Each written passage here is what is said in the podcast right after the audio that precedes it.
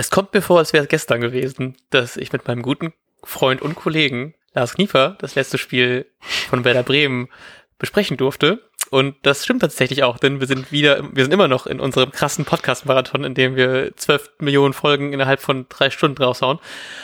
Gefühlt zumindest. ähm, und deswegen darf ich mal wieder begrüßen. Lars Kniefer, guten Tag. Danke, Marti Althoff. Ich freue mich mit dir an, an meiner Seite.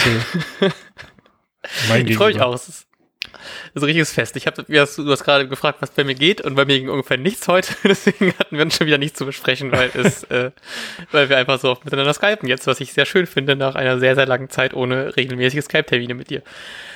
Ähm, dennoch habe ich gerade eben auf, bei dem Blick auf die Tabelle gemerkt, dass das gar nicht so viel Grund zur Freude ist, denn ich habe tatsächlich ein bisschen mehr Angst vorm Spiel gegen Gladbach. Ähm, denn irgendwie hatte ich das Gefühl, dass Gladbach gar nicht so, also ich wusste, dass sie stark sind, aber irgendwie habe ich die noch ein bisschen schlechter in Erinnerung gehabt. Aber rein theoretisch könnte Gladbach mit einem Sieg morgen wieder auf Platz 3 springen. Ähm, und das macht mir ein bisschen Bedenken, vor allem weil ich gerade eben auch noch einen Tweet gelesen habe, dass der letzte Heimsieg von Werder im September irgendwann mal war. Das ist ja schon fast gefühlt schon ein Jahr her. Ähm, deswegen habe ich da so ein bisschen ein mulmiges Gefühl bei dem Spiel. Ich war vor allem überrascht, wie groß der Abstand zwischen Platz 5 und Platz 6 ist, nämlich 13 Punkte, weil ich mich überhaupt, oh, überhaupt nicht mehr mit dieser Tabellenregion auseinandersetze.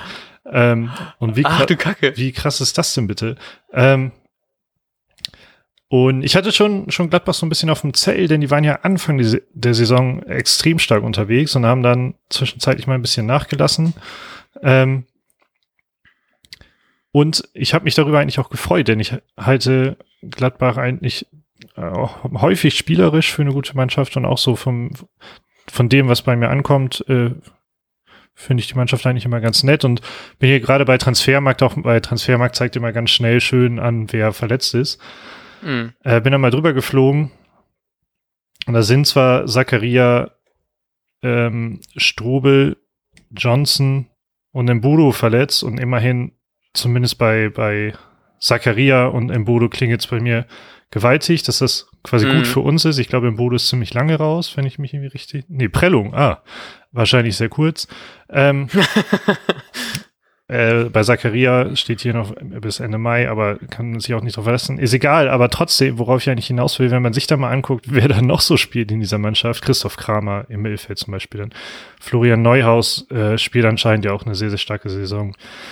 Ähm, Jonas Hoffmann mochte ich immer gerne, auch schon bei Dortmund, obwohl der da so wenig gespielt hat. Ähm, und auch vorne mit Player und Turam, ich habe einfach nur Angst. Also gerade bei Player und Turam, die ja auch ähm, gerne, gerne mal reinköpfen können, ähm, wird das ein, ein hartes Unterfangen. Ähm, oh fuck, ich war gerade, ne, ich habe nebenbei versucht, einen Tweet äh, zu zitieren, aber das habe ich nicht hinbekommen, nicht schnell genug zu, zu finden. Ähm, Ach nee, doch, okay. Ähm, ich finde das sehr schön, dass man als äh, Podcaster sämtliche anderen Personen, die podcasten, als Kollegen benennen kann. Deswegen möchte ich einen Tweet zitieren vom Kollegen Tommy Schmidt. Der hat geschrieben, ähm, zwar im äh, Anfang Mai, schon verrückt, eigentlich käme nun der 33. Spieltag und Gladbach wäre bereits seit einer Woche Meister. ähm, ja, das, äh, also Gladbach macht mir auch irgendwie schon viel Sorgen. Ich hoffe natürlich, dass die so ein bisschen angeschlagen aus dem Leverkusen-Spiel rausgegangen sind, aus dem Rhein-Derby. Ähm, ich glaube aber nicht so richtig dran, habe wie gesagt schon ein bisschen Bedenken. Ähm, mir ist aber gerade auch aufgefallen, ich habe noch nicht bei Kicktipp getippt, weil meine äh, Kicktipp-Erinnerung weiterhin da ist. Ähm, willst du schon deinen Tipp sagen? Dann machen wir es am Ende. Ja, und zwar möchte ich, möchte ich völlig logisch vorgehen. Ja. Werder hat ähm, 4-1 gegen Leverkusen, haben wir vorhin nochmal rekapituliert, verloren. Mhm. Gladbach hat 3-1 gegen Leverkusen verloren. Mhm. Also ist ja auch mit dem Lerneffekt des letzten Spiels völlig klar, dass ich auf einen 1-0-Sieg von Borussia München-Gladbach tippe. In der Hoffnung, das heißt, ich. also ja. in der Hoffnung, dass es natürlich andersherum aus, ausgeht. Ähm, ich nehme den Lerneffekt natürlich auch mit. Ich packe meinen Koffer aus dem Freiburg-Spiel und nehme mit einen Tipp von dir, ein 1-0 für den Gegner. Und ich packe in diesen Koffer ein 1-1 unentschieden, wie ich es, glaube ich, beim Freiburg-Spiel getippt habe, in der Hoffnung, dass es genauso ausgeht wie das Freiburg-Spiel, nur dann fürs Heimteam. In diesem Fall, nicht wie am Samstag gegen das beim Heimteam. Ich hoffe, das hat man verstanden.